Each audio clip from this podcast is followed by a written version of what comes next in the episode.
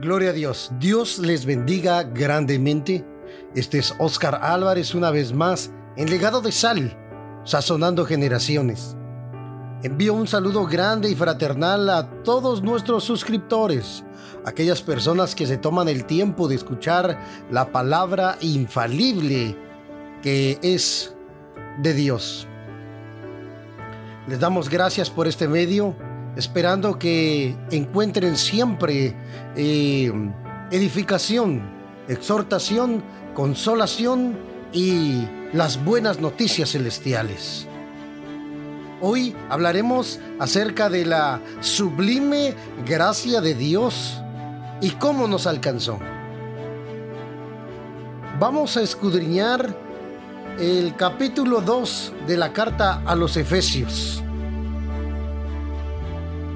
que dice de la siguiente manera, pero Dios, que es rico en misericordia, por su gran amor con que nos amó, aun estando nosotros muertos en delitos y pecados, nos dio vida juntamente con Cristo. Por gracia sois salvos. Veamos la palabra y el versículo que dice, pero Dios que rico en misericordia. Oh, ese bendito pero de Dios. El pero de Dios es la parte importante en este versículo. El pero del versículo 4 cambió completamente nuestra suerte.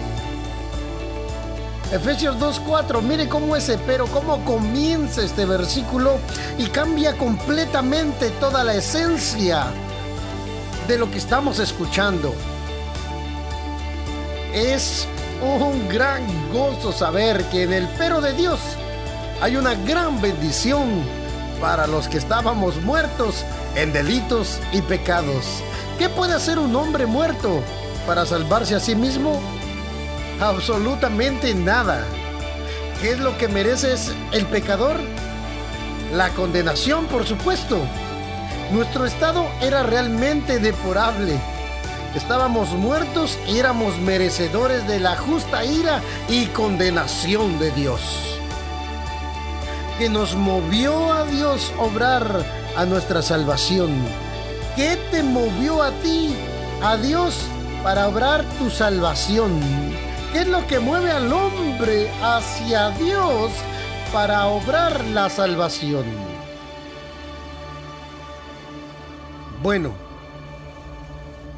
no se mueve el hombre porque el que está muerto es imposible moverse. Pero Dios sí se mueve hacia el hombre y se mueve por su gran misericordia. Dios nos concedió su misericordia. Yo quiero tocar seis puntos de cómo Dios se mueve y para qué se mueve para con el hombre. Uno, la misericordia cuando nos merecíamos un juicio. Es decir, en lugar de juiciarnos, Dios nos envuelve en su misericordia para librarnos del juicio. 2.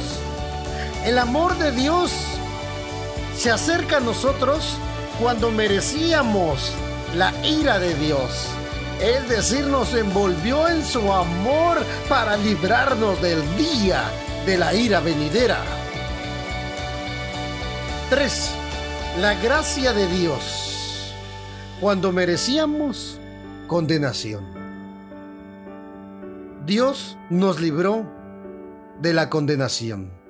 Nos libró de la muerte. Nos libró de la prisión. Gracia en lugar de condenación. 4. Vida cuando estábamos muertos. Dios nos dio vida cuando estábamos muertos en delitos y pecados. Salvación es el 5. Cuando estábamos perdidos cuando no había qué hacer, cuando no hallábamos el camino de regreso a casa, vino la salvación grande a la vida del hombre.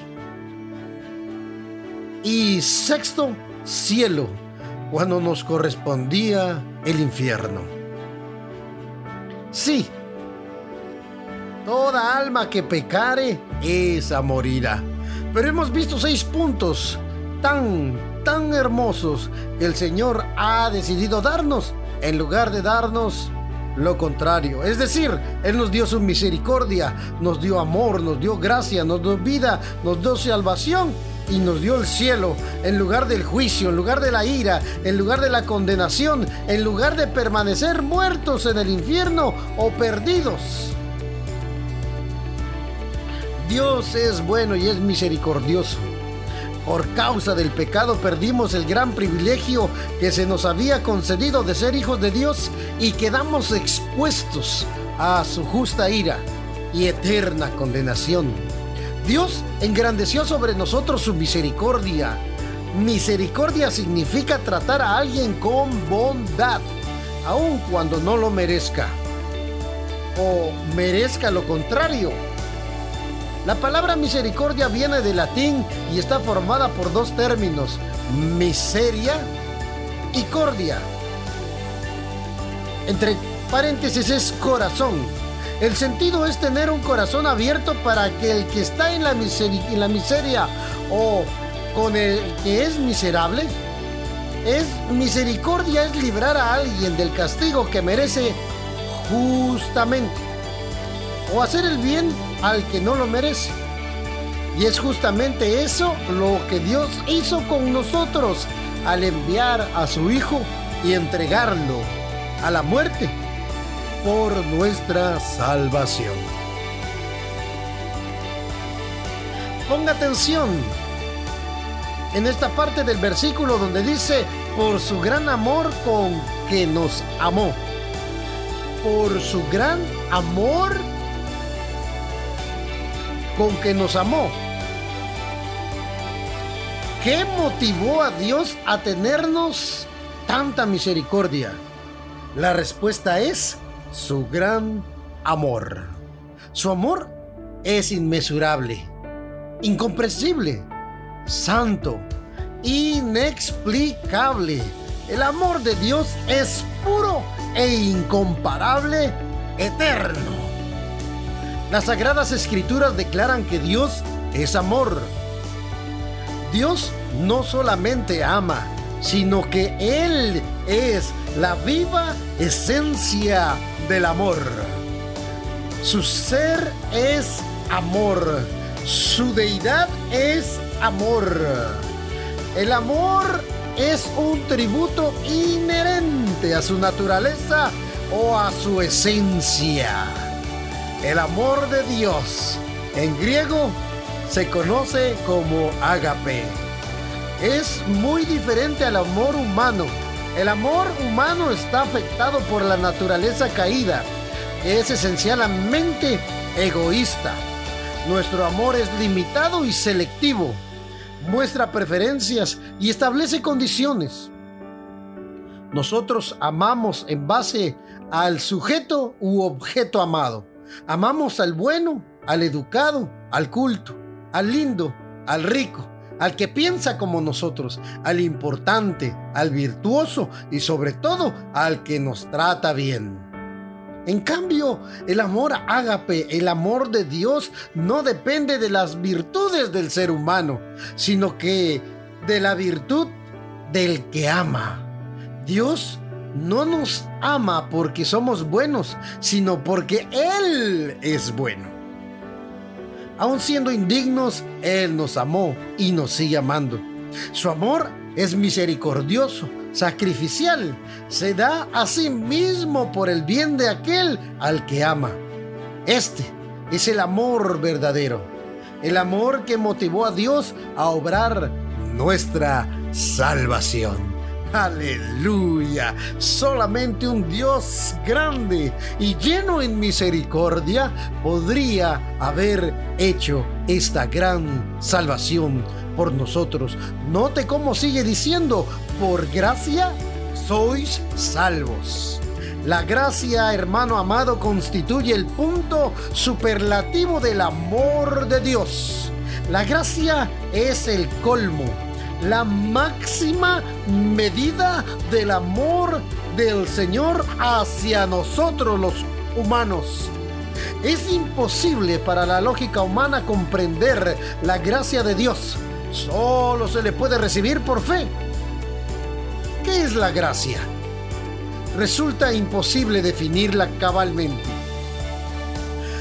Intentando explicar lo inexplicable, podría decir que Dios no solo nos perdonó y nos libró de la condenación que nos correspondía, sino que también nos concedió todas aquellas cosas que merece su Hijo, además de entregar su unigénito Hijo para que pareciera el horrible castigo que nosotros merecíamos. Nos otorgó todas las bendiciones, todos los privilegios, todos los derechos y toda la herencia que le correspondían a Jesucristo. Como dice un hermano de nuestra congregación, esto es muy fuerte.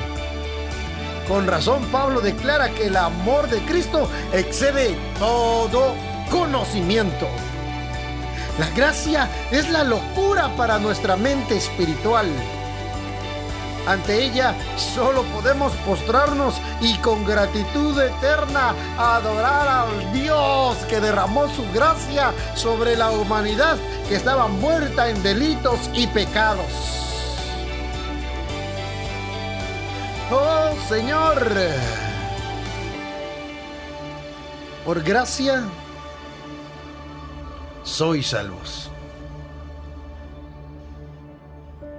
Hay cosas grandes y maravillosas que Dios ha permitido que los hombres hagamos y entendamos.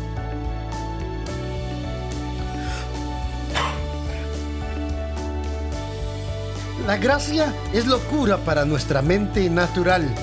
Ante ella solo podemos postrarnos y con gratitud eterna adorar a Dios. Gracias, Padre. Gracias, Hijo. Gracias, Espíritu Santo, por la obra grande y misericordiosa derramada a los hombres.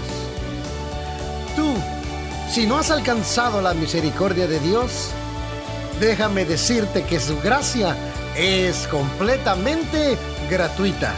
Así es que en esta hora te voy a invitar a que repitas conmigo estas palabras para que esa gracia de Dios sea sobre ti y con ello todas las bendiciones que conlleva ser un hijo de Dios.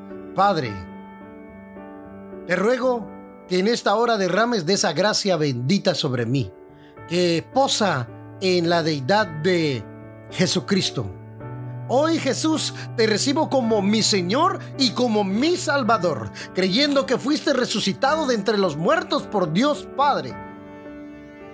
Escribe mi nombre en el libro de la vida. Hoy entrego mi vida y mi voluntad a tu cuidado.